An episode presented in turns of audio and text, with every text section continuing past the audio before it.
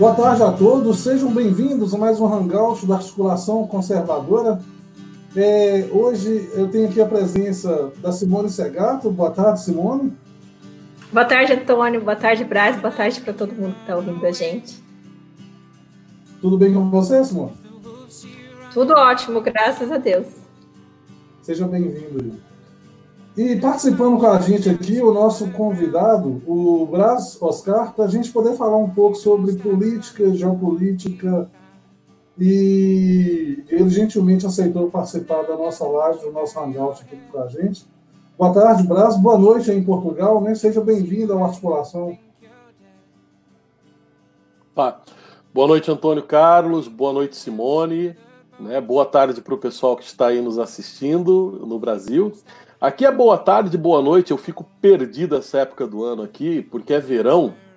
E a gente dá boa tarde para as pessoas às nove da noite, porque tem sol ainda. E eu, eu fico meio confuso. E pessoal, o pessoal que trabalha comigo sofre com isso, que eu começo às vezes a ficar insone, começo a esquecer das coisas.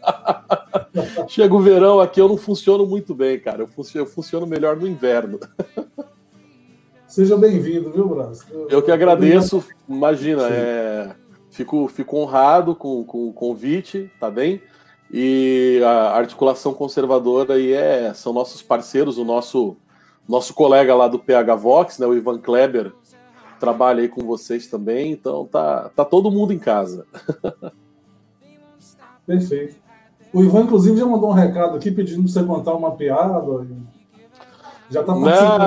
é, o Ivan é. O, o, o, o, Ivan que é o mestre do humor britânico.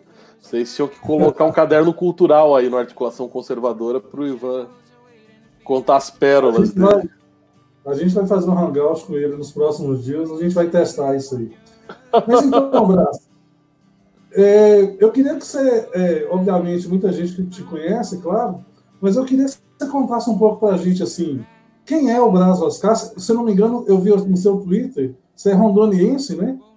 Então, eu queria que você contasse para a gente quem é o Braz Oscar, né? um pouco da sua vida, a sua trajetória, como que você foi parar em, em, em Portugal. Você contasse um pouquinho para a gente sobre você? Rapaz, eu, eu, eu, eu sou o famoso gordão cego Olavete do Twitter, entendeu? Tiozão do Zap.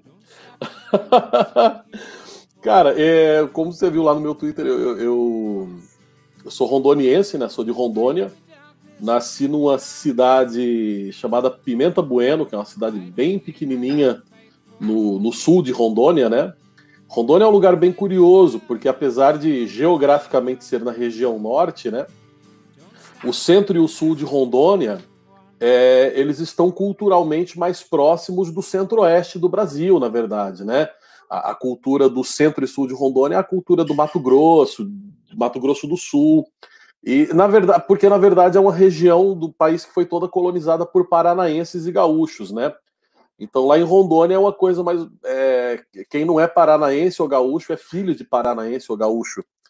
Né? Que é o meu caso, que o meu pai é paranaense, meu pai é de Londrina, né? Lá, a República de Londrina, sede do BSM. E eu, eu nasci no interior de Rondônia, mas curiosamente só fui conhecer minha terra natal depois de grande. Né? Os meus pais foram daqueles aquela leva de gente que foi do sul para Rondônia, migrou para lá, mas depois voltaram. E eu fui criado no interior de São Paulo, né? Então, fui criado ali na, na, na região de Presidente Prudente. Fui criado entre Mirante do Paranapanema e Presidente Epitácio. São duas cidadezinhas ali do interior de São Paulo. E depois, com, com 14 anos de idade, que eu fui. Nós voltamos para Rondônia, que eu fui conhecer, então, o, o, meu, o meu berço, né? E morei depois, aí quase 18 anos em Rondônia. E faz dois anos que eu vivo aqui em Portugal, moro aqui no interior de Portugal, numa, numa aldeiazinha rural, próximo a Fátima, para quem não conhece mais ou menos Portugal, para se localizar, eu moro aqui eu moro no distrito de Leiria, próximo à, à cidade de Fátima. Né? Moro, me escondo aqui no meio do mato. O pessoal que acompanha as minhas crônicas lá no BSM, eu sempre conto um pouco aqui sobre a, a vida rural aqui na aldeia. Né? E eu, eu vim para Portugal quando eu me aposentei na Caixa Econômica Federal. Né? Eu fui jornalista na época da faculdade, estudava direito, eu estudava direito, estudava comunicação e língua e letras e literatura. Fazia meio que três cursos ali ao mesmo tempo.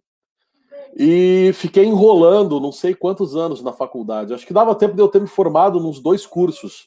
Mas eu era aquele sujeito que ficava enrolando ali na faculdade. Aí trancava aqui um semestre, fazia mais um no outro curso, voltava para aquele outro curso e tal. Eu acho que passaram-se quase uns 10 anos, eu briguei com metade dos professores e mandei a faculdade às favas.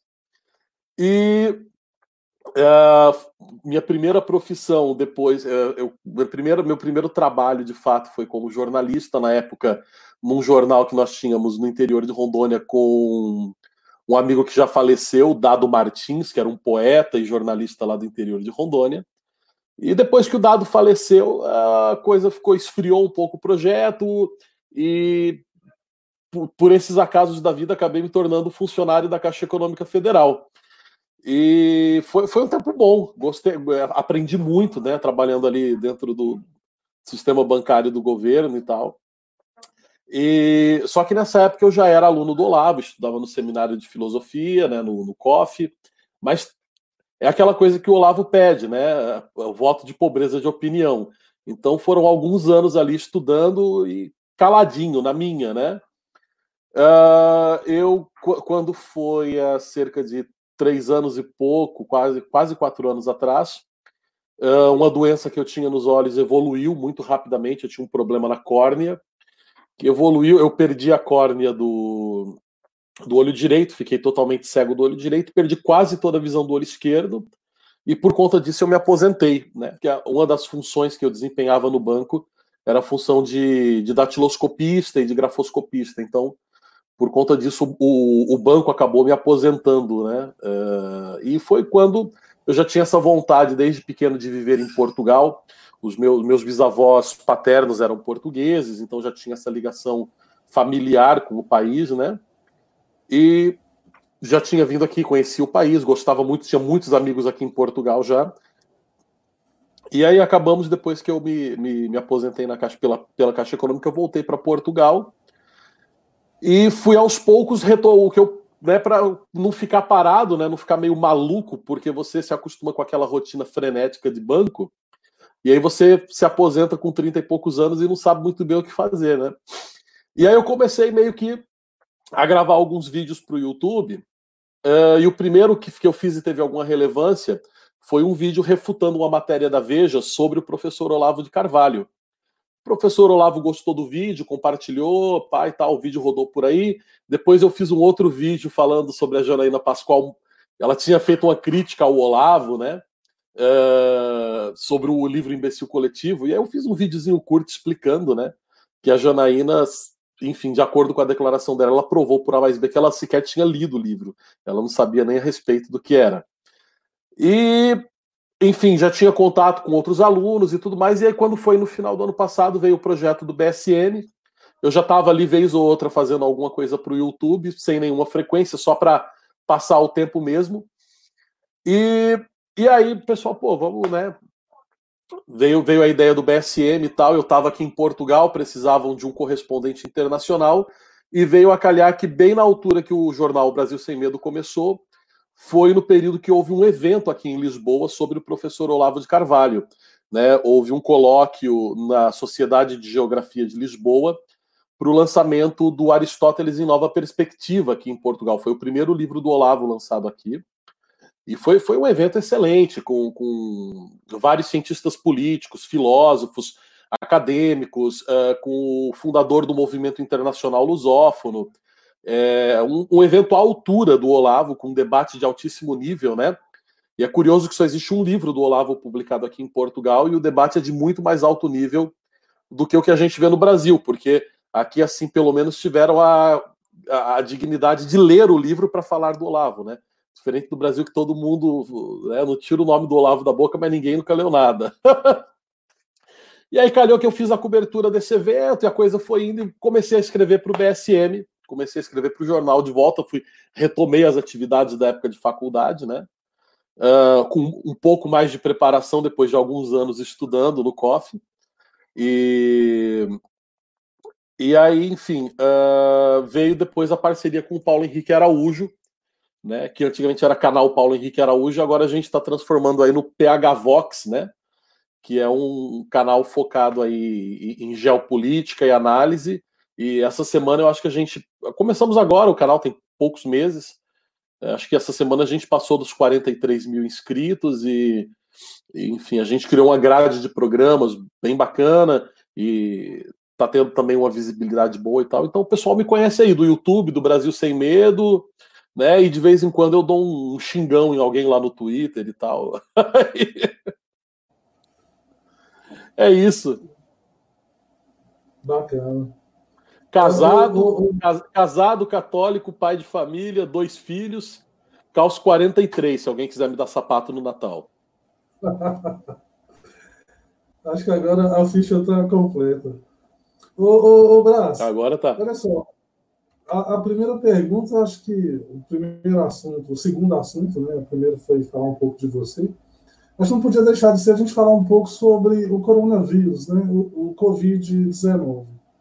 A gente está vivendo uma, uma situação de pandemia que quase que literalmente colocou os países de cabeça para baixo, né? A gente, aos poucos, a gente vai vendo algumas notícias, recebendo algumas informações, a circulação do vírus na Itália, já foi detectado que tinha vírus na Itália desde dezembro, no Brasil talvez em fevereiro, antes do carnaval. Enfim, a, a, a pandemia foi um problema sério, grave em praticamente todos os países, tem toda uma polêmica ligada à medicação, à vacina, à hidroxicloroquina, né? defendido aqui pelo nosso presidente, e a gente vê que nos países onde adotou seu uso desde cedo, realmente os resultados são bem diferentes. Mas eu queria, eu queria que você comentasse. Primeiro, eu queria, eu queria saber as suas impressões né, sobre essa questão da pandemia, como que é essa relação China, Organização Mundial de, de Saúde, como que você viu tudo isso? É, aqui no Brasil, a gente tem críticas muito fortes, tanto a questão do comportamento da China em relação à, à pandemia, quanto a própria questão da OMS, né?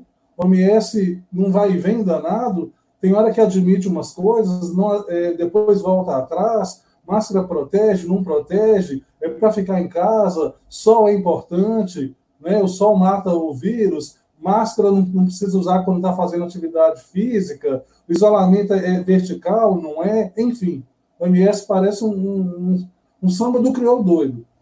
Então, eu queria é, saber as suas impressões, você, Brás, e como que isso repercutiu aí na Europa, se teve uma repercussão semelhante, obviamente, a que a gente, a, a, a que a gente teve aqui no, é, no Brasil.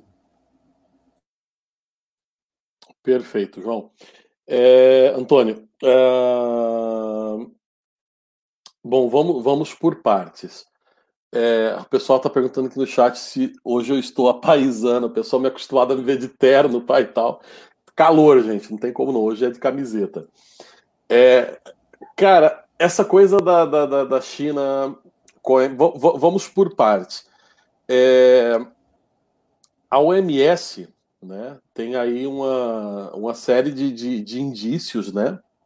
A gente tem que a gente tem que tomar bastante cuidado com certas acusações, quando a gente não tem ainda prova, mas a gente tem uma série de indícios de uma certa influência, né, um tanto quanto exagerada, é, da China dentro da OMS, ao ponto que o ministro da Saúde do Japão, se eu não me engano, né, chegou aí a fazer aquela brincadeira, né, que ele meio que fez, que soltou sem querer, querendo, né, de que a OMS era a Organização Chinesa da Saúde, né, e não a Organização Mundial de Saúde.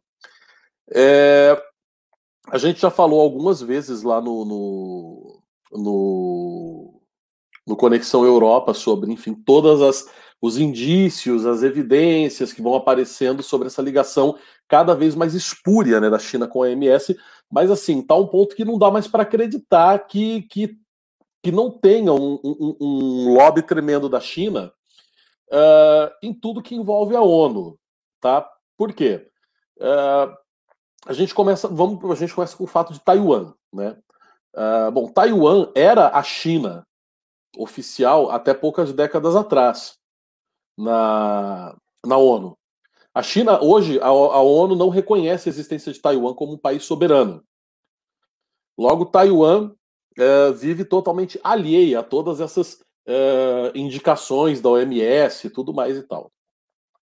Uh, então, a gente vê aí que existe. Por, por que, que, enfim, tudo que envolve Taiwan, né? A OMS, a ONU sempre corre. Quer dizer, parece que existe ali um pistolão muito grande da China ali dentro da ONU, né, para evitar o reconhecimento de qualquer tipo de ação de Taiwan, mesmo quando são ações positivas. E um exemplo disso foi como Taiwan uh, conseguiu lidar com essa pandemia. Taiwan foi um dos países menos afetados do mundo, certo? E Taiwan está, para quem não está ligando o nome à pessoa, Taiwan é uma ilha uh, que, em tese, pertencia à China antigamente. Quando houve então a Revolução Comunista Chinesa, os comunistas tomaram o poder e o governo democrático se é, fugiu para a ilha, né? Literalmente ele se exilou na ilha e hoje a China comunista é, não reconhece a independência dessa ilha e o governo que está na ilha não reconhece o governo comunista na China. Essa é a situação. Taiwan é a China livre. Pronto. É, eles já estavam. O Taiwan, o, o, ministro das Relações Internacionais de Taiwan, chama, chama-se Joseph Wu.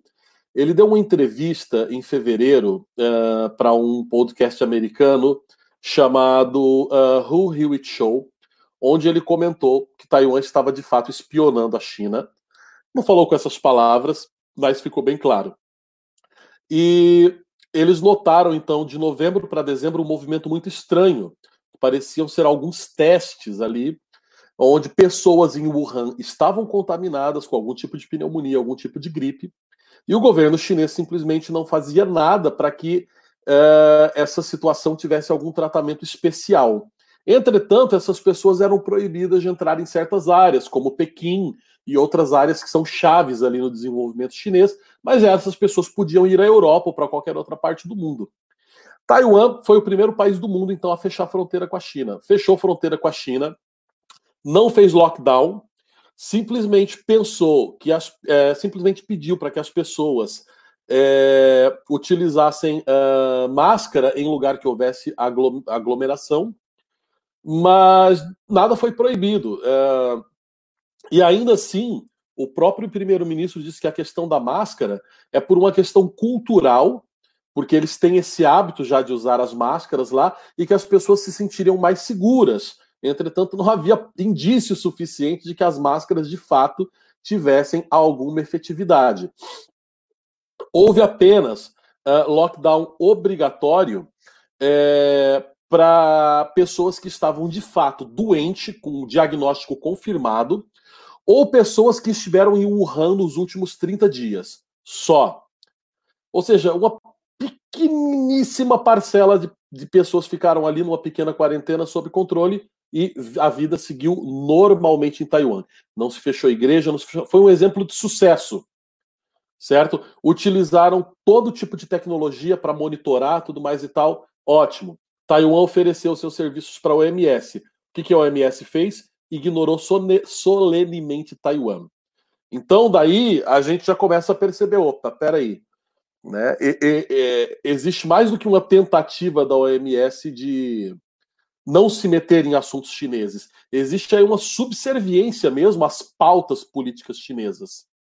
Agora, será que essa penetração é só ideológica ou existe de fato aí uma influência financeira e tudo mais? A gente sabe que para onde a revolução vai, né, metade da galera que está ali na revolução é revolucionário só até a página 2 do livro, né? Então, é, é, é, eles são revolucionários enquanto estão pagando. Então, é uma relação bem estranha essa relação com a, OMS. Uh, é, e o Brasil, enfim, está né, tá numa situação bem complicada, porque o Brasil se apega a certas determinações da OMS antigas, que são convenientes para certos governadores, e ignora outras. Certo? Uh, o que a gente consegue ver, o que eu consigo perceber em relação a toda essa pandemia é o seguinte: para mim, para o Brás, certo? Está muito claro que isso é uma ação orquestrada, isso é uma ação totalmente planejada. Você tem a livre circulação de pessoas contaminadas da China para a Europa, mas você tem a proibição da circulação dessas pessoas em Pequim. Uh, você tem um, todos os países que são seguindo a OMS ignorando o exemplo de sucesso de Taiwan. E aí, ao mesmo tempo, você tem a OMS se contradizendo e se desdizendo toda semana. Né? A impressão que a gente tem aqui é a Dilma que está escrevendo lá os discursos da OMS. negócio assim patético mesmo, né? E, e, a coisa é muito bem focada. Aqui na Europa, ela atingiu com força os dois países que hoje é, representam a, a, a, digamos assim, o levante conservador hoje na Europa. Um que é o Reino Unido, porque tá aí o Brexit para todo mundo ver, né? Uh, diferente do que aquele aquele professor lá falou, que um sujeito foi lá falar hoje lá na entrevista com o, o Alan e o, e o Flávio lá na, na Band, né? O sujeito falou que os ingleses não sabiam o que estavam fazendo, né? Imagina, é a democracia votante mais antiga do Ocidente e eles não sabiam o que estavam fazendo, né? O, o, o doutor da vila de Inhokunhé, que mora lá na China, é que sabe o que os ingleses deveriam fazer. Os ingleses não sabem o que eles deveriam fazer, né? É igual um animal que estava aqui agora há pouco no meu Twitter, né? Querendo me explicar o que eu escrevi numa crônica minha que ele não leu. Né? Então é, é, é com esse tipo de gente. Esse tipo de gente está ocupando cargos, está ocupando diretoria e tal. Então, assim, a gente está literalmente vivendo nesse, nesse ambiente com psicopatas e analfabetos governando a gente. E aí você tem o vírus atacando com força a Itália. A gente comentou no Conexão Europa, em fevereiro, que antes do meio do ano a hashtag Italexit ia subir com força na Itália. Acho que não levou nem 30 dias e começou, porque a gente está aqui dentro da Europa e está vendo a movimentação.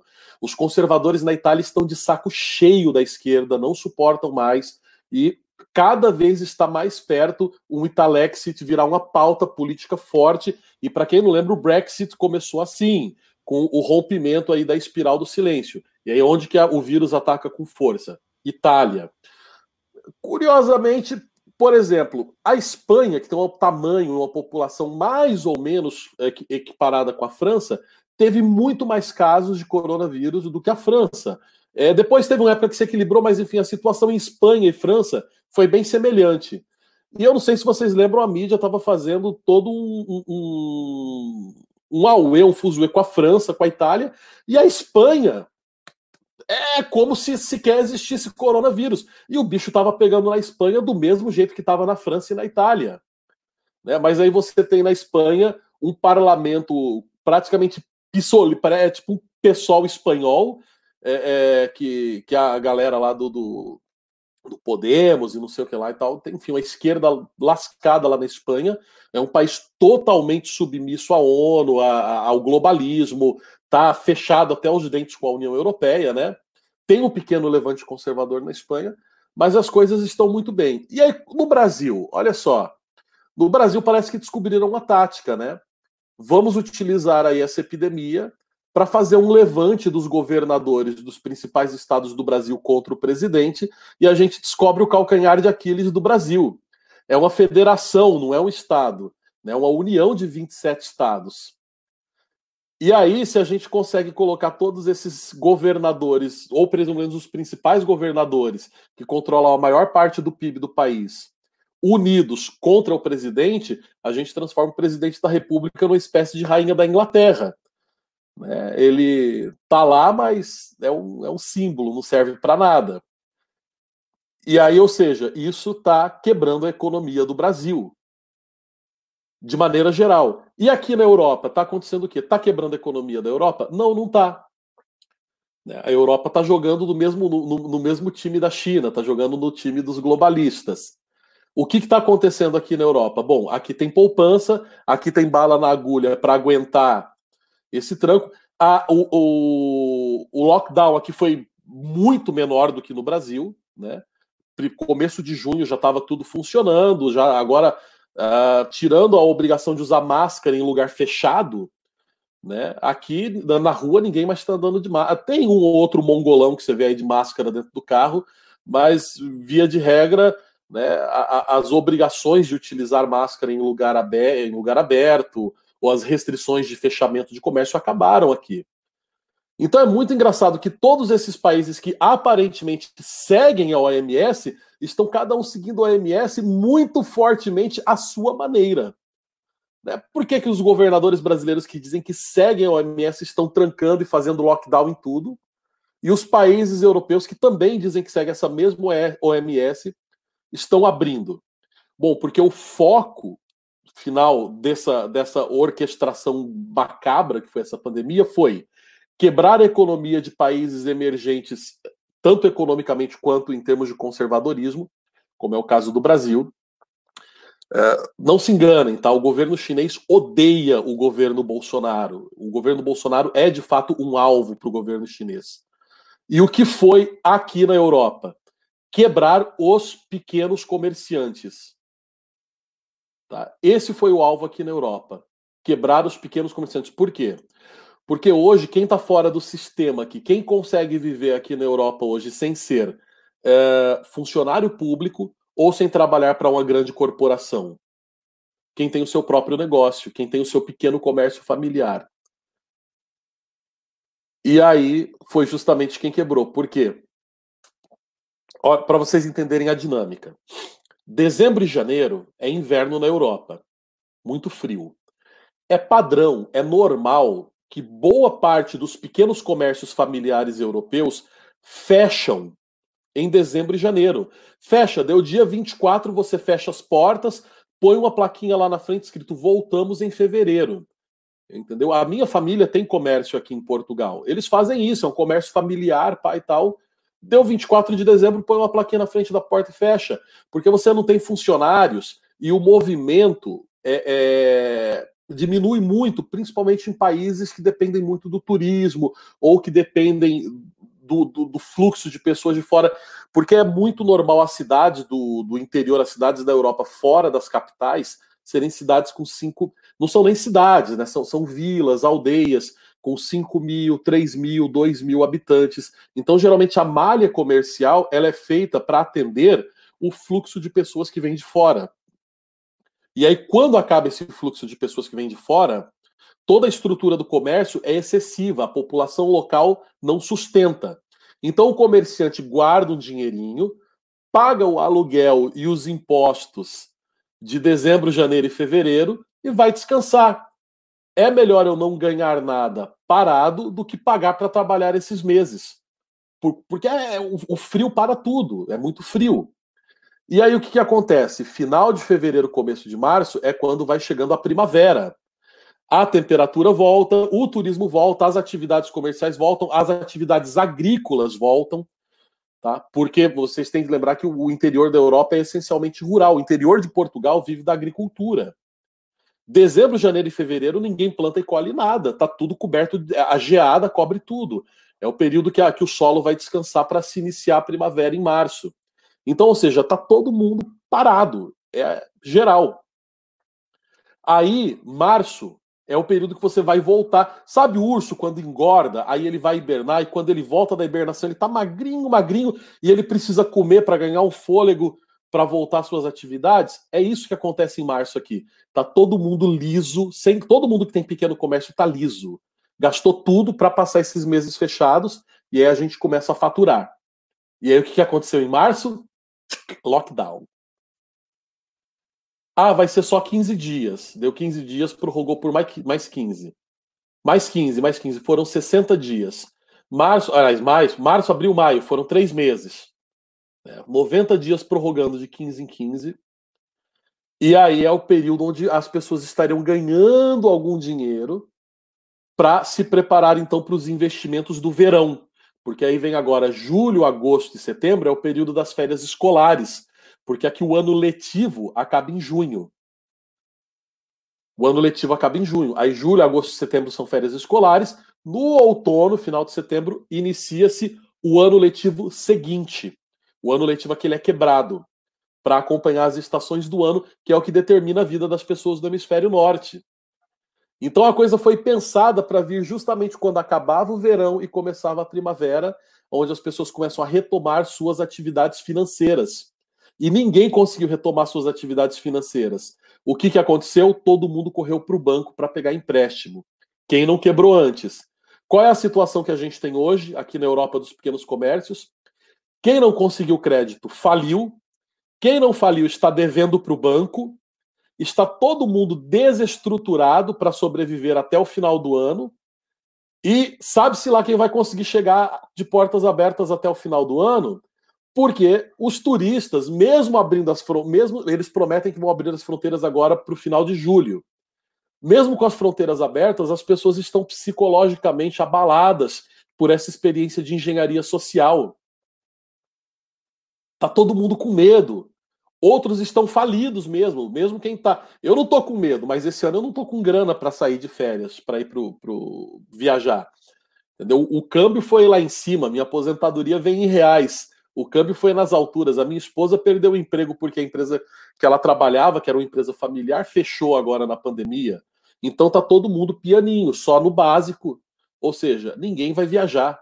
Não tem turismo todo o setor de comércio que depende do turismo, e é muita coisa que depende do turismo aqui, simplesmente vai terminar de falir até o final do ano. Quem vai sobreviver?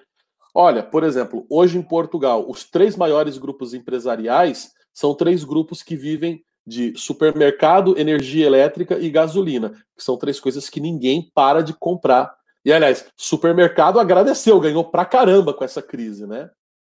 Então, eles investem em outras pequenas áreas, mas os grandes grupos empresariais estão contratando, aumentando, ampliando, enquanto as pequenas empresas estão fechando as portas e se endividando com os bancos. Então, a gente vê um trabalho muito bem feito da elite globalista para favorecer esses, esses grandes grupos, as grandes oligarquias, os grandes monopólios que cresceram com a crise na Europa e os pequenos que fecharam as portas, e agora você tem duas opções ou você vai trabalhar para o Estado, ou você vai trabalhar para os grandes grupos de monopólio, para as grandes oligarquias metacapitalistas. Entendeu? É um negócio diabolicamente ensaiado e feito sob medida. Enquanto isso, no Brasil, o parquinho pega fogo, porque o Bolsonaro gastou toda a bala que ele tinha na agulha para colocar a economia do país em ordem no primeiro ano, e aí veio essa crise, o que, que você podia fazer para colocar a economia em ordem? Nada, porque você gastou as balas que você tinha na agulha no ano passado para se recuperar né, daquela tragédia que foi o período Dilma Temer. Então o estrago está feito. Entendeu? Parece, quer dizer, no final disso tudo, o que, que é a gripe no meio disso tudo?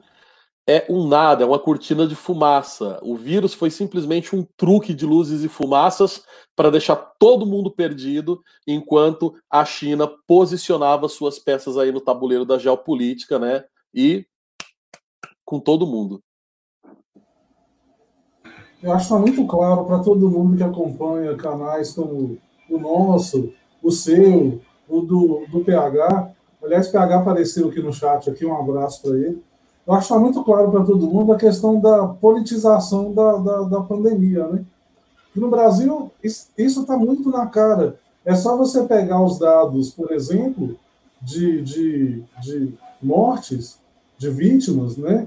É, dos, dos estados governados pela oposição ao governo e comparar com os números dos estados de governadores que não são de oposição. A diferença é, é gritante. Você pega o meu estado estado aqui, Minas Gerais, que é um dos mais populosos, né, está a anos de distância em relação aos números do Rio de Janeiro e, e São Paulo. Então, acho que isso está muito claro. Eu ia fazer uma pergunta, mas acho que a Simone quer, quer, quer perguntar aí, Simone? Fica à vontade aí. É que o, o Braz falou a respeito do, da saída da Itália. Eu queria saber como é que está em Portugal. Qual a movimentação, se, se o se o povo português é, também está tá sentindo essa, essa necessidade de, de sair da, da, da, União Europeia, ou ainda acha que é uma boa continuar? Como é que como é que tá? Assim, eu, eu, queria saber que você porque você está aí, né? O que você sente com o povo mesmo? Simone, sabe no Senhor dos Anéis quando o, o Sam e o Frodo estão saindo do condado para salvar o mundo. A Terra-média pegando fogo, entendeu? Tá lá o Sauron criando o orc, destruindo a porra toda, as forças do bem e do mal pegando fogo, e o pessoal do condado preocupado. Se alguém pegou uma cenoura do jardim, o condado é Portugal. Isso aqui é o condado, entendeu? Até parece assim. Se você. Eu tenho 1,75m, eu sou uma das pessoas mais altas da minha aldeia. O meu irmão tem 1,85m, ele é o homem mais alto da aldeia. Ele é um gigante aqui. Isso aqui parece o condado em todos os aspectos. Entendeu? As pessoas aqui estão preocupadas com picuinhas insignificantes e parece que não acordaram para monstruosidade que a gente está vivendo. Isso, óbvio, estou fazendo a generalização. Existem sim portugueses, pai e tal, que já se atentaram em relação a esse tipo de coisa né? Existe um ou outro político lá, pequenas vozes, né? Como profetas clamando no meio do deserto, né? Então, assim, nós temos os nossos Sams e os nossos Frodos aqui, né? Mas, assim, enquanto a grande maioria do, do, do país ainda está ali discutindo. É, é, é... Aqui, assim, como é que eu posso te dizer? O português, de maneira geral, ele não gosta de, de, de, de mudanças bruscas, ele é muito avesso a todo tipo de novidade. Uh, as coisas funcionam num ritmo muito diferente, muito mais devagar que no Brasil. O que é muito bom em uma série de aspectos, não é? Uh, mas em outros aspectos é um pouco ruim. Né? É, é, é em certos aspectos, assim, isso, isso os brasileiros levam vantagem. Na verdade, uh, a, o brasileiro, hoje, ele deve ser um dos povos mais politizados do mundo. É até meio que. meio que irritante às vezes, sabe? Essa semana, é, meu, meu último artigo no Brasil Sem Medo foi uma crônica uh, num tom um pouco mais moral e filosófico Existe um pano sobre política ali naquela crônica? Existe. Só que eu fui um, naquilo que importa mais, que é a questão uh, filosófica e moral das coisas. Aí o jornal coloca lá no Twitter, pá, crônica, tudo mais e tal. Tirando os leitores, de fato, que assinam e leem, não é o comentário dos leitores, é o comentário do pessoal que só vai no Twitter. Você vê que o pessoal não leu, eles comentam coisas estapafúrdias, alguns se irritam pelo fato da matéria não ser sobre política, certo? E, e, e outros comentam como se tivessem entendido com, com, sei lá, o sujeito chega lá e cola tipo 30 links sobre políticas e, é, sei lá, o, o cara acredita que tudo que a gente publica ele consegue ver alguma coisa sobre intervenção militar. É, a, a, o pessoal está, às vezes, até um pouco uh, infartado com essa coisa de, de, de, de, política, discurso político, tudo mais em tudo o tempo inteiro. E aqui não. Aqui você vê que as pessoas ainda estão naquela assim. Ah, política é ruim, nem esquerda, nem direita, é tudo ladrão, política não presta, eu não quero saber de política, eu vou é cuidar aqui da minha vida e que se dane. Uh, e ao mesmo tempo, a, a, fala do dia a dia das pessoas é impregnada de noções políticas uh, uh, marxistas, né? Todo mundo acredita que a Amazônia está pegando fogo, que a Amazônia é o pulmão do mundo, que a Greta Thunberg é um ótimo exemplo para as crianças. Gente, quando eu estou falando todo mundo, tiver amigos de Portugal assistindo, por favor, saibam que isso é uma general, uma simplificação. A gente sabe que, né, mas é um, uma boa parte das pessoas é isso, né? uh, são cheias daqueles clichês e elas não falam isso por mal, não falam isso por serem eh, esquerdistas ou por serem progressistas, é porque isso já faz parte da paisagem, já faz parte do panorama e as pessoas ainda têm alguma dificuldade de sair né, desse lugar comum, de sair desse, desse, desse clichê. É, isso não é só em Portugal, isso é na Espanha, isso é na França, isso é na Itália, Tá? O, talvez um dos poucos países aqui que tem um nível assim de red pill no mesmo nível que o do, do brasileiro seja a Romênia. Né? É, na Itália, por exemplo, para vocês terem uma ideia, está lá se falando em Brexit, em Italexit, Italexit o tempo inteiro, né? conservadorismo, tudo mais e tal. Mas boa parte do movimento conservador de direita que está pedindo Italexit vê o Putin como um aliado e, um, e um exemplo de conservador e de homem de direita. E óbvio que o Putin está interpretando muito bem esse papel, ele está se, se fingindo, porque a ideia dele é cooptar né, esses movimentos, esses levantes conservadores que estão acontecendo, para levar esse pessoal para o lado do, do, do, do, eurasianismo, né? Que é uma coisa que você fala aqui, e nem a direita intelectual francesa uh, sabe muito bem o que é o eurasianismo. É uma coisa meio temerária. Você, você conversa com com alguns uh, líderes da, da, direita conservadora francesa, e os caras vêm te falar em Napoleão como símbolo de, de, de, de líder conservador, sabe? É, é bem complicado. O, o, todo movimento de direita que começa a surgir aqui, ele vira tipo assim uma espécie de luz no fim do túnel para todo mundo que está de saco cheio do que está acontecendo. E aí aquilo vira um imã de tudo, desde conservadores de verdade mesmo, até todo tipo de maluco, de, de golpista, de, de, fascista, de neonazista, porque tem neonazista pra caramba na Europa, não duvidem disso, tá? É, vira tudo. Todo mundo que está insatisfeito com o atual governo né, se junta naquilo ali porque é um foco de gente que resolveu abrir a boca e falar. Então acaba que não fica uma coisa nem. É, é, é na verdade, é só um, é, é, não são bem movimentos conservadores, na verdade, são movimentos reacionários que acabam servindo de abrigo aos conservadores. Os conservadores conseguem ter uma voz dentro desses movimentos reacionários, só que eles ainda não estão definidos. Né? Talvez uma outra exceção a um outro grupo, mas na sua grande maioria eles não estão definidos. Né? Uh, apesar de que eu vejo uma possibilidade de definição conservadora muito mais fácil mesmo com todos esses percalços, por quê? Porque o europeu ainda entende que é necessário uh, se organizar intelectualmente antes de tomar política. E o brasileiro não consegue entender isso. Então a gente publica uma crônica no jornal com um, um pouquinho assim de história, moral e filosofia, e o cara fica indignado. Como que eu vou parar para ler uma crônica falando sobre história, filosofia, é política, política, política, política. Ele vai. Então, assim. É, isso, ao mesmo tempo, essa, essa, empolgação do brasileiro, que é muito boa, essa energia muito boa, ela acaba também sendo o, o, grande inimigo do brasileiro, que impede ele de perceber que, na verdade, ele só vai conseguir tomar a política quando ele vencer a esquerda no campo intelectual. E pelo menos nesse, mesmo com todas as falhas da direita europeia, a direita europeia entende que ela só vai se preocupar com política quando ela vencer a esquerda no campo intelectual. Só que ela vai se arrastando devagarzinho, do jeito dela aqui, pá e tal, porque por experiência própria os conservadores sabem que essas coisas demoram muito tempo. Então eu não vejo, por exemplo, nenhum conservador aqui preocupado em morrer vendo um presidente de direita, entendeu?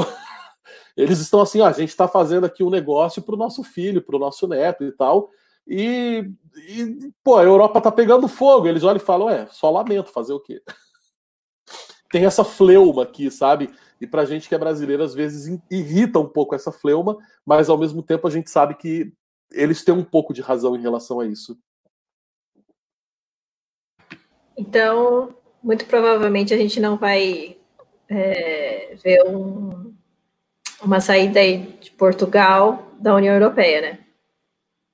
Muito provavelmente continua e não tem esse movimento. Tão cedo eu acho que não. A, a não ser que a União, é, a não ser que a União Europeia se desfaça, né? porque vai chegar uma hora só. que, que essa, essa, essa geringonça não vai mais se sustentar, né? Uh, mas por, por assim pela maioria do, de vozes em Portugal não a maioria do país acha que nós somos os primos pobres que fomos convidados para fazer parte do clube dos primos ricos, né? Então é, é bem triste. O que a gente vê, na verdade, aqui é uma criação uh, de uma falsa identidade europeia, né? que na verdade se baseia em suprimir as identidades nacionais e destruir justamente aquilo que, que nos une como europeus e substituir isso por, por, uma identidade cinzenta, uh, esquisita, né? uma identidade neo-europeia que de europeia não tem nada. É porque, na verdade, essa ideia de Europa né, é, uma, é uma ideia meio complicada. O pessoal vai lá no Conexão Europa no programa do dia 22 de maio tem um videozinho de três minutos que eu fiz para abertura do programa, onde eu falo sobre a origem do termo Europa, do continente e tudo mais e tal. Né? Na verdade, a única coisa que nos definia é, como, como Europa, o que nos torna todos incomuns como europeus, é o fato de sermos, o, o, digamos, os territórios cristãos ocidentais, né? Somos os herdeiros da cultura grega e romana é, e cristãos das terras do Ocidente. Isso era o que havia em comum entre todos os europeus. Porque você vai à Espanha, que é aqui ao lado, as pessoas de um da fronteira aqui com Portugal tem uma cultura, você anda 300 quilômetros, já é outra cultura. Você tem várias nacionalidades dentro de um país, dentro da Espanha. Né? É, a Itália, então, pelo amor de Deus, a Itália, cada 30 quilômetros que você anda, muda a língua. Né? Eu dou um exemplo, por exemplo, os meus bisavós, que eram italianos e não falavam italianos. Falavam um dialeto que era uma mistura de vêneto com tirolês, mas não falavam italiano, e eram italianos de nascimento. Entendeu? Então, assim, aqui existe essa coisa. O que, que unia, o que, que era a argamassa que colava essa gente toda, né? Uh, o, o, os seus nacionalismos, cada qual com o seu nacionalismo, e o seu cristianismo. E o que é que a União Europeia está justamente destruindo? É o nacionalismo e o cristianismo. Então, quer dizer, a gente destrói tudo isso agora. Bom, agora sim que a gente destruiu tudo que fazia de vocês europeus, agora vocês são europeus. É, é, é, é uma espécie de, né, de dialética negativa. Tem uma hum. pergunta aqui que eu achei só, só para eu, é, do Franco Augusto, só para pontuar. Ele falou aqui que o que você acha sobre os globalistas, é, se eles também saíram contundidos dessa pandemia? É, ou seja, se eles se prejudicaram de alguma forma dessa, nessa pandemia? Olha, o, o... primeiro mandar um abraço para o Franco Augusto, que é um grande amigo meu lá de Rondônia. Se for o Franco Augusto que eu estou pensando, se não for, fica com um abraço assim mesmo. Não precisa devolver. É, é o seguinte, deixa eu te falar. Existe um, um, um uma historinha que se conta aqui em Portugal é, que um lobo estava pensando em jantar uma ovelha e ele era meio preguiçoso, ele resolveu que ele não ia pegar a ovelha. Então ele se misturou no meio do rebanho e ficou ali quietinho. E quando foi de noite, o pastor colocou as ovelhas no aprisco. Para quem não sabe o que é um aprisco, é uma coisa muito comum do sul do Brasil, em Minas também, aqui na Europa, que é uma espécie de, de casinha, de cercado de tijolos, que ah, é o franco mesmo. é uma espécie de casinha de tijolos que você faz assim, sem telhado, um cercado de tijolos que você faz e põe as ovelhas todas lá dentro, elas ficam ali então fechadinhas, né? Naquela coisinha assim, fica tudo fechadinho ali para para elas não se espalharem, se protegerem do frio. Então o lobo entrou junto com as ovelhas no aprisco e ficou lá. Quando anoiteceu, ele falou: Bom, agora eu vou fazer a festa aqui, vou tirar a barriga da miséria, porque não tem para onde as ovelhas correrem. E aí o fazendeiro, o pastor, então chegou de noite e ele resolveu pegar um cordeiro para o jantar, para preparar a comida para casa. E no meio do escuro, ele meteu a mão dentro do aprisco e puxou algo pensando ser um cordeiro e degolou. E acabou degolando o próprio lobo. A moral dessa história, como se costuma dizer aqui, é que não existe nenhum mal que não carregue em si mesmo o, o, seu próprio castigo. Então, assim, isso é meio, isso, isso é, é sempre, sempre na história é assim. Tá? É, é, é, não, a gente, acima de tudo, tá, principalmente no PH Vox, no Brasil Sem Medo, acima de direita, conservador, de todos esses rótulos políticos temporais, tem algo atemporal que nos liga. Nós somos cristãos. A maioria, pelo menos, nós temos um correspondente em Israel que é judeu, mas a grande maioria do Brasil Sem Medo, nós somos um jornal que tem, um, tem, um, tem um santo padroeiro, né? Gente, o, o, jornal Brasil Sem Medo, né? É, é, nós, enfim, colocamos São Maximiliano Kolbe como nosso patrono, oficialmente. Então, acima de tudo, nós somos cristãos. E o que, que o cristão ele sabe, né? Que uh, uh, Deus não permite nenhum mal, que dele não advenha nenhum bem. Então, isso se torna. Como que eu observo isso? Bom, é muito curioso que toda vez que os globalistas resolvem intensificar o seu nível de ataque, como foi com essa pandemia, o que, que acontece? Obviamente, eles têm muita força. Esse ataque deles é, prejudicou muita gente, óbvio. Mas só existe uma maneira de você atacar tão fortemente é você se mostrando. Tá? Não, não, não tem como. É, é, é, é, um, é um princípio básico do xadrez, da guerra, das artes marciais. Quando eu preciso atacar com força, eu me mostro. Então, eu acho que nunca, em nenhum momento do, da nossa história recente, se discutiu tanto sobre globalismo e progressismo com essas palavras, com esses nomes, como agora. Ninguém mais tem dúvida de quem é essa gente e o que eles querem, a não ser quem é muito bobo ou está se fazendo de bobo. Eu não sei se vocês recordam há dois, três anos atrás, quando algum grande canal de mídia falar sobre globalismo, eles colocavam entre aspas, como se globalismo fosse uma maluquice, uma teoria da conspiração daqueles doidos lá que estudam com o Olavo. E se vocês notarem, de umas semanas para cá, globalismo não aparece mais, entre aspas, no Estadão, na Globo. Entendeu? Passando lá. Esses dias eu passando rápido o Twitter do Estadão. Fulano de tal é um crítico do Globo. É, substituto, candidato a substituto do ministro tal. A do Mário Frias, né? Mário Frias é um crítico do globalismo e não sei o que lá. Eu falei, ah, globalismo agora existe, o Mário Frias é um crítico do. Mas ano passado o globalismo era uma teoria da conspiração. Eu me lembro de um programa na Globo, inclusive, que veio explicar que o que existe é globalização e globalismo era uma teoria da conspiração. Agora ele existe e pode até ser criticado. Não é?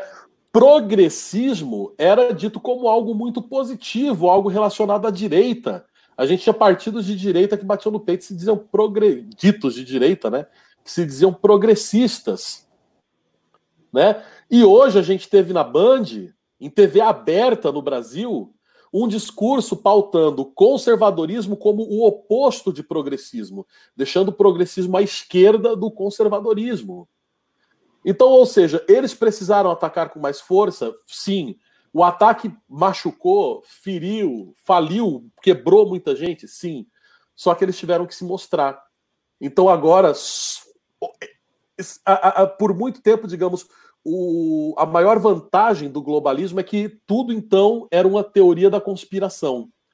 Né? E agora não tem mais como a gente dizer. Né? Então, eu acho que a, a, a, o, o, pior efeito colateral disso tudo para eles foi isso: foi o fato deles. Eles tiveram de ser obrigados a, a, né, a, sair da trincheira e, e, dar a cara a tapa. E o que Exato. você acha dessa, dessa é, dessa investida do Trump, porque é apenas o início, né? E já cortou financiamento, já está matando na raiz. É. Lá, lá, no início, é, você comentou, tá. né? Dinheiro é o que move. É uma guerra muito complicada, porque é o que move, é uma guerra muito complicada. O Trump sabe disso, ele sabe que dinheiro é o que move. É, o Trump estudou em escola militar? Uma coisa curiosa, né? Os, todos os presidentes americanos foram militares, com exceção do Obama. E até o Clinton, né? Estudou em escola militar e tudo mais e tal, né? E no Brasil, quando a gente fala em militarismo, as pessoas, né? Tem um chilique, né? É, é, e ao mesmo tempo, a gente não pode esquecer que o Trump é um, é, é um personagem novo nesse cenário geopolítico americano. Só que ele está cercado de raposas velhas que estão entranhadas ali no deep state americano há décadas. Então, ao mesmo tempo que ele tem uma luta externa, ele tem uma luta interna. E são esses dois fatores que, digamos, vão equilibrar é, é, a intensidade das ações. O Trump, ao mesmo tempo que ele, ele sabe que ele tem. E só que esses inimigos internos são sustentados, obviamente, por essas forças externas, né? Então vocês imaginam, por exemplo, a quantidade de gente dentro do Pentágono, dentro das Forças Armadas, dentro do FBI, dentro da CIA, que trabalham para o Deep State, que trabalham para esse estamento burocrático, que trabalham para o globalismo dentro dos Estados Unidos. Então, assim, é muito difícil fazer futurologia em relação a esse tipo de coisa, mas o que a gente sabe é que o Trump uh, tem bala na agulha, tem peito, e ele é um sujeito perigoso, porque ele é o homem que não tem nada a perder, né? Então, entendeu? O homem que não tem nada a perder é, é, é, é muito perigoso. O, o, ele, né, ele é a cristalização aí desse rompimento da, da espiral do silêncio que havia nos Estados Unidos, né? É, é a somatização aí da maioria silenciosa. E a gente está vendo um alinhamento do, das ações do Trump com, com uma série de outros países, né? Índia, uh, Austrália, é, Taiwan, Brasil, é, Israel, a Itália, o Reino Unido, né? E isso está preocupando pra caramba, né? Tá preocupando pra caramba uh, os globalistas, né? Uh, que não tem país, não tem pátria, né? Essa gente é, é basicamente é quem, quem acredita que o Estado é sua propriedade privada, né? Para quem não está acostumado com o termo globalista, metacapitalista, né? É, é o pessoal que, enfim, é o capitalista que tem tanto dinheiro que ele não está mais no capitalismo, né? O capitalismo pertence a ele. Ele utiliza o Estado como sua propriedade privada e dá um simulacro de capitalismo para quem está lá dentro, enquanto ele controla uma grande matrix e a gente fica aqui dentro brincando de capitalismo. Esse, esse é o metacapitalista e o globalismo é o quê? É uma ideia de um governo único global patrocinado por essa gente que vai utilizar esse governo único global como sua propriedade privada. Então é disso que a gente está falando. Por outro lado, você tem até os eurasianos, que é o chamado, o que o professor Lavo também chama às vezes de esquema russo-chinês. Para quem não sabe o que é o eurasianismo, é a Rússia, o, o, o, o Dugin, né, o Alexander Dugin, que é um, um filósofo russo, é um dos mentores do Vladimir Putin, ele tem uma teoria de que não existe Europa ou Ásia, né? o povo eurasiático, né, é um grande continente, né, e, e, é um grande bloco histórico, né, e aí existe toda uma tentativa de, de criar uma narrativa, uma genealogia para essa teoria do eurasianismo, indo lá para Alexandre o Grande, para Macedônia e tal, e a Rússia seria então herdeira, né, dessa tradição eurasiana, e estaria predestinada a ser o grande líder, né, então, ou seja, é uma versão um pouco menor do globalismo, só que em vez de serem os metacapitalistas que mandam na gente, é a Rússia que manda na gente. ou seja, a gente está falando de totalitarismo de um jeito ou de outro. Tá? Só numa, numa versão do totalitarismo são as empresas, na outra versão do totalitarismo é a Rússia. E para quem acha que isso não tem nada a ver com comunismo e tudo mais, é, e que o, enfim, o Putin está do lado da direita, né, o duguinismo eles como eu disse, busca essas raízes, né? Lá na Macedônia Antiga, no, no, no, no Alexandre o Grande e tal, né? O Stalin, por exemplo, dedicava poemas e versos e o Escambau A4 a Alexandre o Grande, né? Então, essa, essa teoria da Rússia predestinada a liderar a Eurásia, ela é, percorre dentro da política russa ali desde fins do século XIX, começo do século XX, a coisa não é de hoje. E o, o, você tem então a China, o que, que ela faz? Ao mesmo tempo, ela está junto dos globalistas, porque ela se transformou no, no chão de fábrica do mundo, mas ao mesmo tempo ela está do lado da Rússia, porque ela se alinha ideologicamente à Rússia nesse aspecto. Então a China faz esses dois cantos porque ela sabe que caia quem caia, quem ficar em pé vai querer ficar com a China do seu lado. Porque é, é, é o parque industrial do mundo, é um bilhão de trabalhadores, um bilhão, um bilhão e pouco de trabalhadores, um bilhão e pouco de, de mão de obra, de consumidor, de trabalhador. Então, assim, desses dois grupos totalitários, quem ficar em pé vai querer ficar com a China. Então, a China sabe que ela é cobiçada pelos dois grupos totalitários e faz esse, faz esse dois cantos muito bem feito aí. Então, ao mesmo tempo que ela age junto dos globalistas, ela age junto da Rússia, né, nesse esquema aí eurasiano, que, que ainda não está dando as caras. Esse, isso é a vantagem dos eurasianos. Né? Agora a nova teoria da conspiração é o eurasianismo, até daqui uns tempos eles darem as caras e descobrirem novamente que os conservadores, como dizia Sir Roger Scruton, são chatos, mas estão certos, né? então, então é, é, mais ou menos essa situação. E no meio disso tá quem? No meio desse fogo cruzado? No meio desse fogo cruzado tá, tá o nosso Toba, né, gente? É isso. Entendeu? Então, esse bloco que está se levantando aí entre Brasil, Reino Unido, Itália, Austrália, Estados Unidos e tal, é, é o que está incomodando essa gente. Entendeu? Ou seja, eles não contavam com isso, eles não contavam que ia ter uma galera aí que ia, ia resolver não participar da festa, né? Entre o, o, os dois grandes blocos que estão aí nos bastidores discutindo quem é que vai mandar no mundo. Então é, é um, é um elemento é um elemento novo, né? Deixou de ser uma, uma partida de xadrez e virou um, um duelo à mexicana.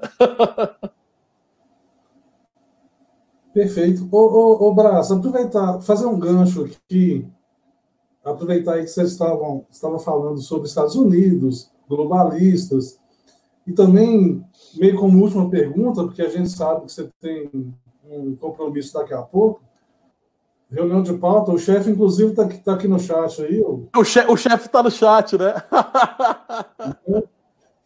então, como última pergunta, uma outra coisa que se espalhou pelo mundo aí, pelo menos está muito forte nos Estados Unidos, chegou na Europa também, essa questão dos, dos BLM, os antifas e, o, o, movimento aí, o BLM, né?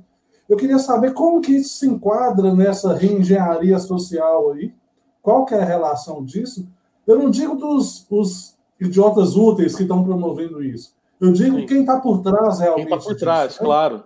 Isso. Uhum.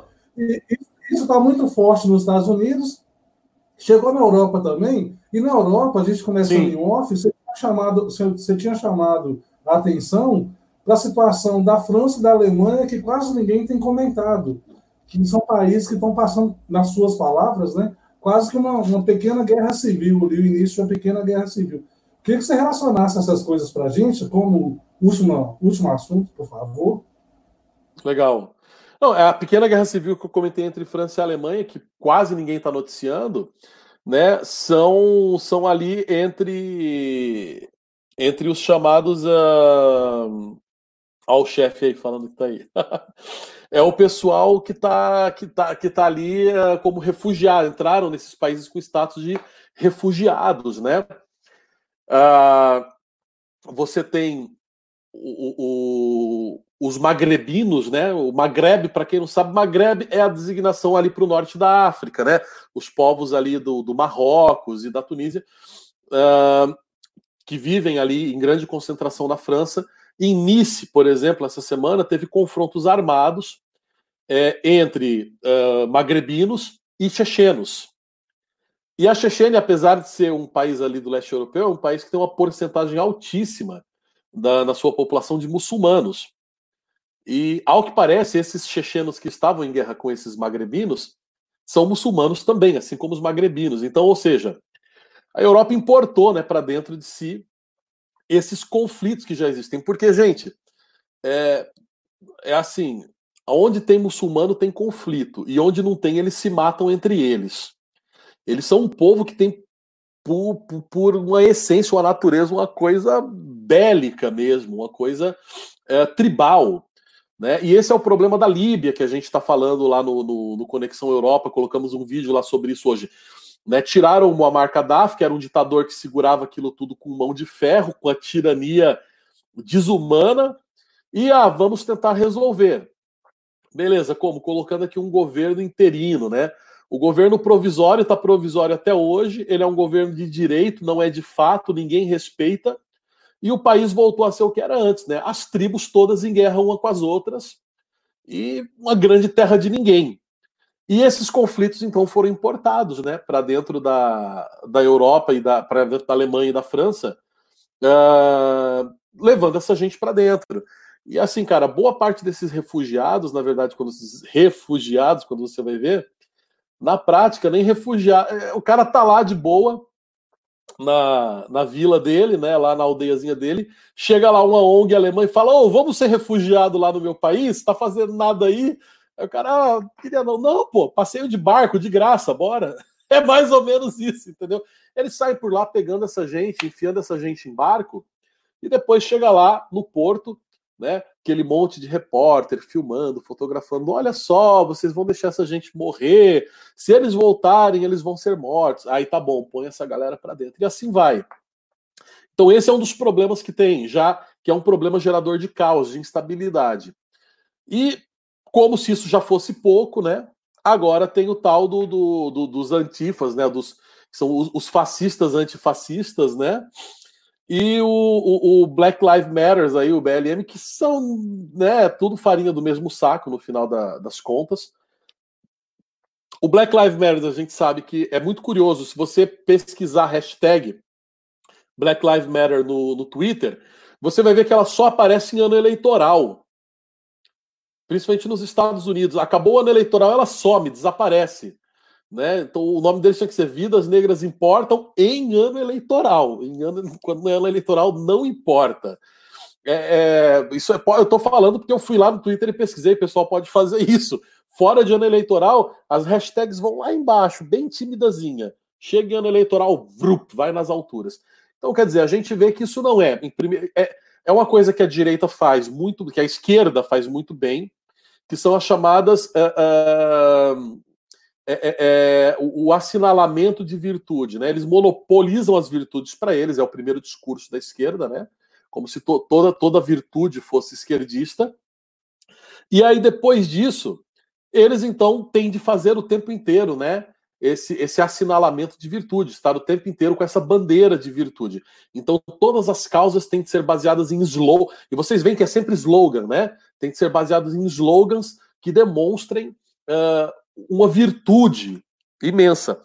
E é muito curioso, é muito é uma dialética negativa mesmo. Por quê?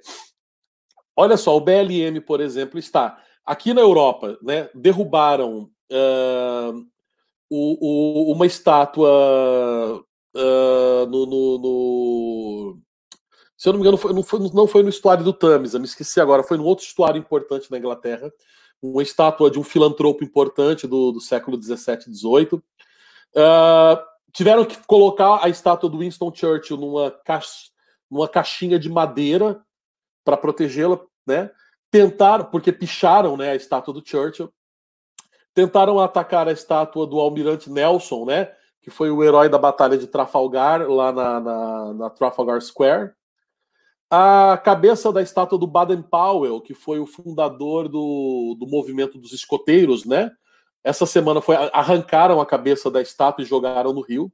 Aqui em Portugal, atacaram a estátua do, do padre Antônio Vieira, a estátua foi pichada, e chegaram ao ponto de criar um, um, uma falsa petição pública pedindo a demolição da Torre de Belém, um dos maiores monumentos de Lisboa. Né? E o que é muito curioso é que essa petição pública, quando você a lê, você nota que ela não foi escrita em português originalmente. É tipicamente um texto escrito em inglês e traduzido do, no Google Tradutor. Quem fala inglês e português saca isso na hora, porque existem construções que, apesar de fazerem sentido em português, não são construções que nós fazemos em português, muito menos em português europeu. Então, você vê que é, é um texto escrito em inglês traduzido no Google para português brasileiro. Ou seja, um negócio mal feito mesmo, só para pôr fogo no parquinho, né?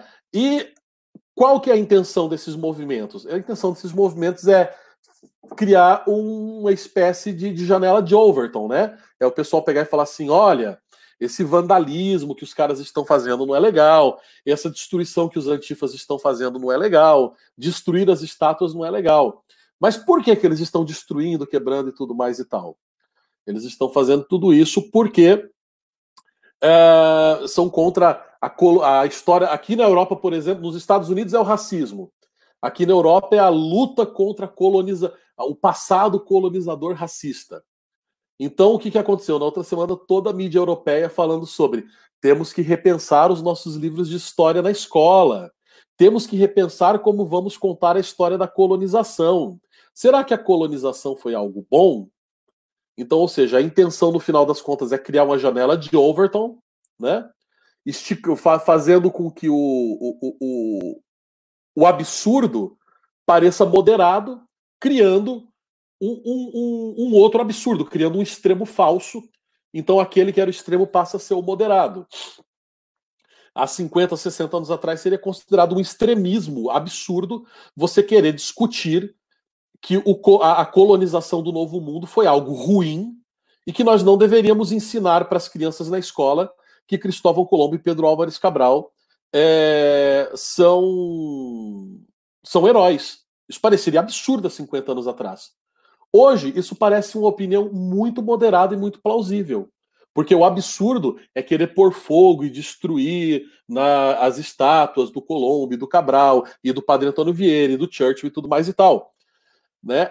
E como que isso é. Você nota a hipocrisia total nessas ações, tanto dos antifas quanto do Black Lives Matter.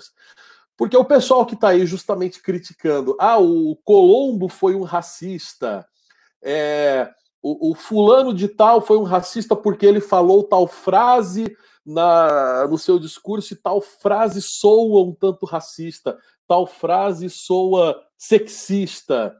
Né? Ou seja, eles estão cobrando uma moralidade que poucos santos na história da igreja tiveram. Porque a gente não pode esquecer que vários santos, antes de se tornarem santos, tiveram uma vida também de pecador. Já pensou se a gente começasse a falar assim: olha, eu acho que São Paulo, a gente tinha que pensar bem aqui se a gente vai né, continuar venerando São Paulo como santo da igreja, porque a gente não pode esquecer que antes dele se tornar santo, ele perseguiu cristãos e tal.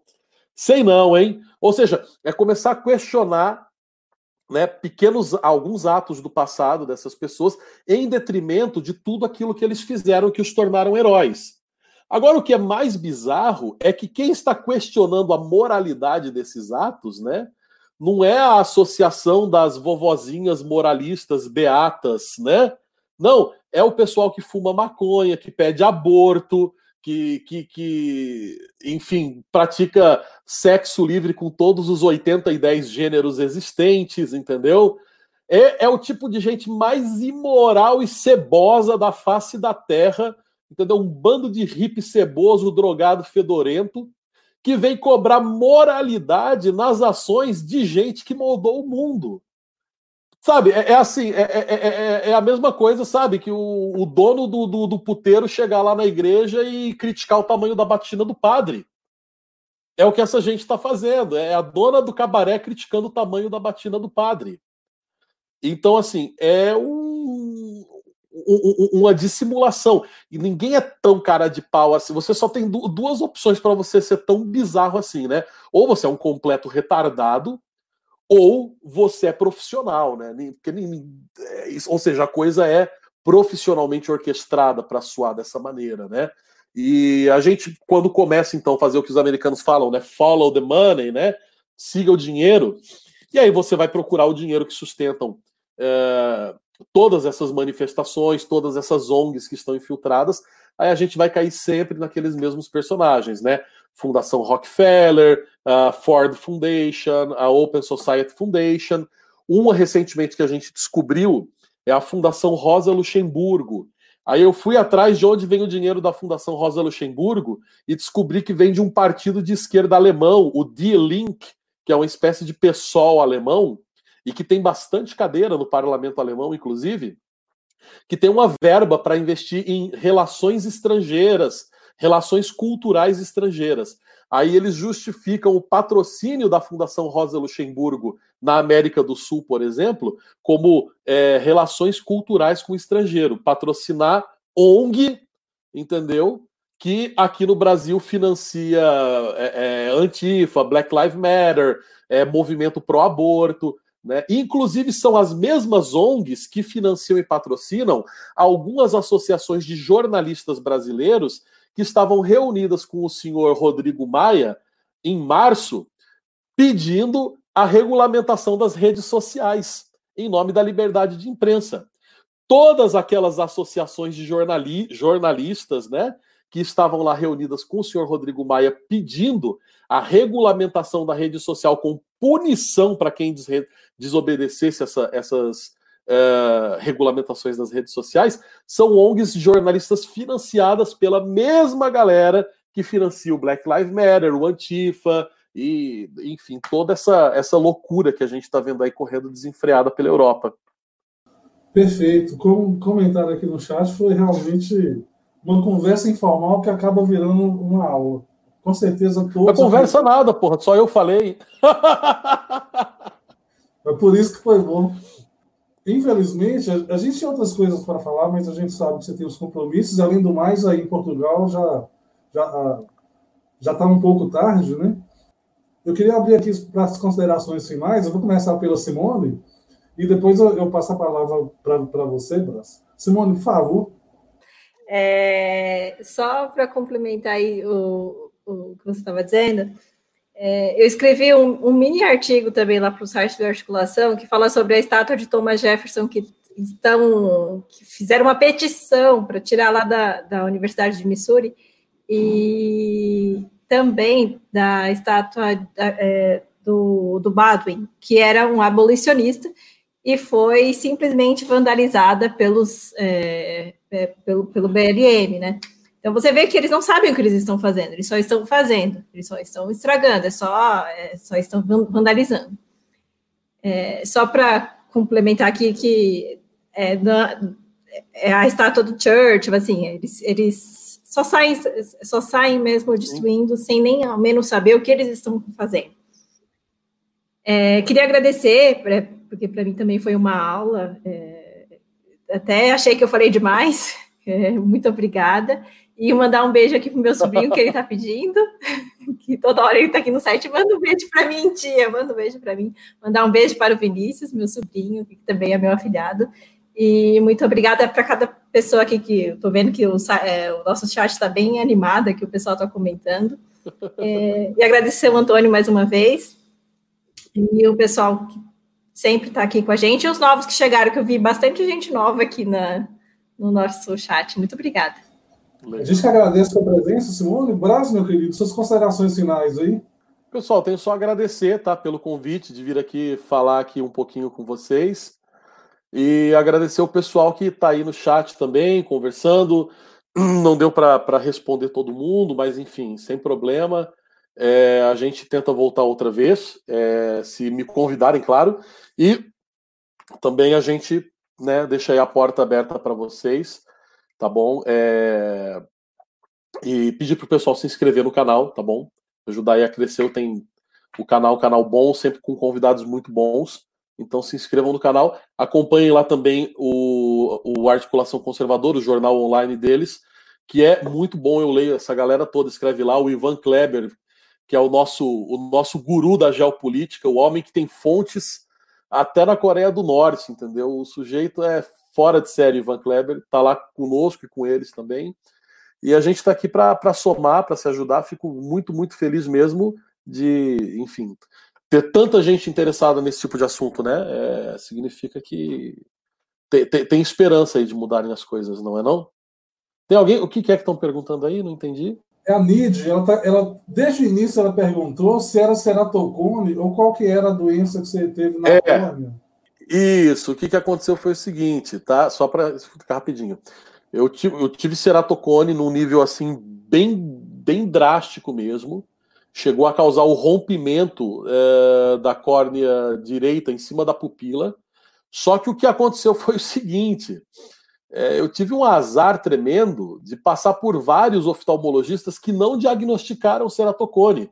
Eu passei anos sendo diagnosticado como, enfim, com miopia e astigmatismo, né? E ficavam trocando, trocando, trocando os meus óculos e a coisa não resolvia. Até que, por sorte, eu caí na mão de um, de um filho de Deus, Dr. Cláudio, lá de Vilhena, no interior de Rondônia, que chegou e ele falou assim: Cara, você tem astigmatismo e assim.